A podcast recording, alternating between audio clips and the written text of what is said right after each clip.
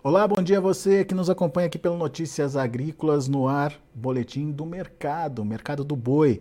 Ah, feriado no meio da semana, escalas ainda alongadas, enfim, um cenário que ah, tem aí o seu fundamento de pressão, pressão negativa para a arroba do boi. A gente vai conversar sobre esses fundamentos agora com a Mariane Tufani. Ela é consultora em gerenciamento de risco lá da Stonex, está aqui com a gente já na tela. Bem-vinda, viu, Mariane? Obrigado por estar aqui com a gente mais uma vez. Nos ajude a entender é, começo de mês chegando, mas ainda com fundamentos que talvez não sejam suficientes para reverter esse cenário de pressão nos preços da arroba, é isso mesmo? Sim, infelizmente. Primeiramente, bom dia a todos. Prazer, é um prazer estar com vocês novamente aqui. E de fato, a gente tem fundamentos tanto pelo lado da oferta quanto pelo lado da demanda que trazem esse, permanece, na verdade, né, esse tom de pressão na arroba do boi. Quando a gente fala na oferta, a gente vê aí basicamente em todas as praças escalas alongadas, de 7 a 10 dias, mas a gente tem algumas regiões que tem frigoríficos que já estão escalados para novembro inteiro, inclusive até início de dezembro. Outras indústrias também estão com redução da capacidade, então a gente vê algumas regiões com frigoríficos trabalhando com um terço da capacidade, ou então às vezes três vezes na semana.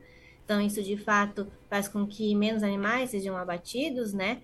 E a gente tem um pessoal que ele está tentando segurar esses animais, só que até quando, né? Então a gente vê novamente um movimento de encavalamento das escalas que a oferta pode vir.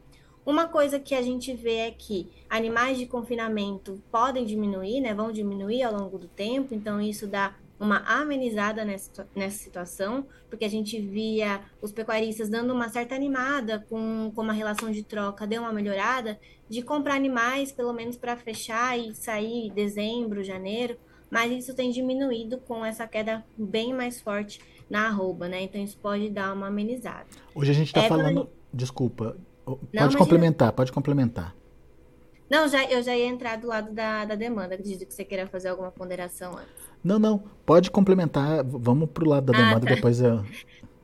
É, e do lado da demanda, ao mesmo tempo, a gente precisa ter uma demanda mais forte, principalmente é, no início do mês, e também quando a gente fala em dezembro, né? Porque dezembro a gente tem uma expectativa um pouco mais positiva, porque a gente vê o pessoal já recebendo o seu 13 terceiro, a gente pode ter um auxílio, a gente pode ter uma euforia com a Copa, né? Final de novembro, início de janeiro. Então isso poderia dar uma amenizada na situação de oferta e, consequentemente, ter um consumo dessa, dessa oferta, né? Só que o que preocupa mesmo é do lado da demanda é a questão da demanda externa. Que a gente vê a China já dando uma pressionada no preço da tonelada, né? A gente vê aí alguns frigoríficos conseguindo negociar por conta de contratos assim, acima de 5 mil a tonelada, só que outros não.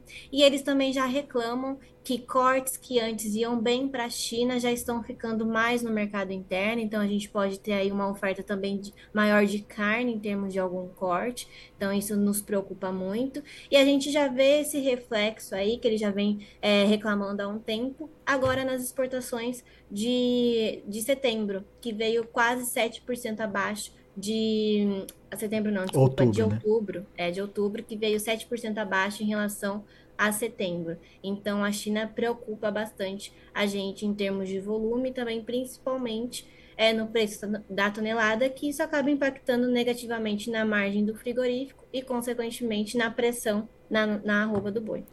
Bom, então vamos entender direitinho isso que você está falando. Cortes que iriam para a China acabam ficando no mercado interno. Que cortes são esses, só para a gente entender, Mariane? Ah, a gente tem cortes, é, os melhores são patinho, é, alcatra, colchão mole, esses cortes estão rodando mais no mercado interno. Os cortes que estão indo para a China são cortes que não vão muito bem aqui, que são lagarto, por exemplo, é, a gente tem músculo também, esses estão saindo. Só que o que impacta mesmo é todos esses outros que estão ficando aqui dentro. Né? Então, e daí, de fato, a gente sem, sem esse, esse fluxo para a China, a tendência é de você aumentar a oferta de carnes no mercado interno. Exatamente. E aí, junto é, novamente com a ideia que eu comentei sobre a demanda de final do ano, que essa demanda precisa vir né, de fato, a ser melhor no final do ano, para que a gente não tenha um estoque, né? E isso prejudique ainda mais o preço da roupa. Hoje a gente está falando de uma roupa em que patamar de preços, Mariane? Olha, quando a gente fala em São Paulo, a gente está vendo negócios entre 270 e 275. Mato Grosso, a gente está vendo entre 250 e 260 mas já tem frigorífico querendo ofertar em 240. Não saiu negócio, obviamente, ainda nesse preço, mas já estão tentando. Mato Grosso do Sul entre 255 e 260 e Goiás também próximo a 255. Diante desse cenário que você trouxe para a gente, é pouco provável a gente ver uma reação, uma reviravolta nos preços da roupa ainda nesse mês de novembro, Mariane? É, exatamente. Por essa perspectiva, na qual a gente ainda vê muito animal vindo e também que essa demanda pode ser que não se recupere nesse mês, a gente não tem perspectiva que dê uma melhorada nesse, nesse curtíssimo prazo. Pode ser que venha uma melhora e temos a esperança de que venha para dezembro, como eu comentei aqui, né, por conta da, da demanda interna, e também início do ano. Mas tem que ver também o que vai ficar nesse mercado de carnes, né? Se de repente todo o estoque que seria direcionado para a China ficar no mercado interno, não tem demanda interna que, que resolva, né? Exatamente, exatamente. É, é um problemão aí. Então a gente tem que entender direitinho nesse momento o que fazer. E ah, para o produtor, para o pecuarista, Mariane, uh, você chegou a comentar da, da é, possibilidade dele fazer a relação de troca ali dos animais e que essa relação estava boa em determinado momento. Com essa pressão continuando sobre a arroba do boi aí, essa relação de troca ainda se mantém favorável? O, o, a reposição também está caindo? Como é que você está vendo esse mercado nesse momento? Depende da região. Hoje, claramente, na, é, alguns meses atrás, basicamente dois meses, essa relação estava boa e estava próximo dos recordes históricos, né? Por isso que o pessoal estava até animando. Agora, com essa queda mais expressiva, deu uma piorada. E quando a gente fala, e, de, e depende muito também da demanda do, de quem engorda, né? De quem recria e engorda, porque às vezes aquele, aquele bezerro boi magro que dá um animal China, ele já não, não tem uma relação de troca tanto quanto esses animais que estão caindo com mais é, expressividade. Então, a gente está vendo de fato a cria, a reposição caindo, mas aqueles animais que são os animais que têm uma genética melhor, que dão um animal China, que consegue prêmios melhores, eles já não caíram na mesma, mesma proporção. Então, isso fez com que a relação de troca piorasse, né, comparada a dois meses atrás, justamente por conta dessa queda também na roupa do boi gordo. Então, isso deu uma afastada do pessoal de compra. E tinha o fator da, da oferta do, da própria reposição. Há dois meses atrás, o pessoal estava sem passo, precisava desovar esses animais, né? Hoje, uhum. me parece que essa situação está mudando, né, Mariane? Exatamente. Então a gente pode ver aí ao longo desses próximos meses uma queda, obviamente, de animais entrando no coxo, porque o pessoal está muito, é, tá com muito receio ainda do que fazer, de como que vai ser de fato o destino aí da arroba nos próximos meses. Muito bem. Bom, então temos uma situação delicada para a arroba do boi, mas a gente tem um mercado futuro reagindo hoje. É algum sinal, Mariane? Qual a leitura que você está falando, que você está fazendo aí dessa reação lá do mercado futuro? Bom, hoje o mercado futuro subindo, na verdade foi uma surpresa, porque a gente teve na terça-feira um indicador CPEA caindo, e a gente sabe que é um dos fatores que acabam ditando o preço do mercado futuro, e ao mesmo tempo os negócios físicos também não melhoraram, né? A gente está vendo aí negócios basicamente nos mesmos patamares. Então, hoje a gente enxerga que é o que pode estar acontecendo é uma animada pelo lado do dólar, que subiu, né, por conta que ontem o Banco Central dos Estados Unidos aumentou novamente os juros, então isso pode ter dado uma animada, ou também até essa questão que está tendo um travamento né, de compras e, e logística dos animais para os frigoríficos por conta do travamento das estradas. Então pode ser por conta disso, mas é, fundamentos de mercado hoje para essa alta ainda não tem. Muito bem. Bela análise, Mariane Tufani, muito obrigado mais uma vez por estar aqui com a gente, nos ajudar a entender a dinâmica de precificação aí da arroba e da carne também. Eu que agradeço, até a próxima. Valeu, obrigado, volte sempre.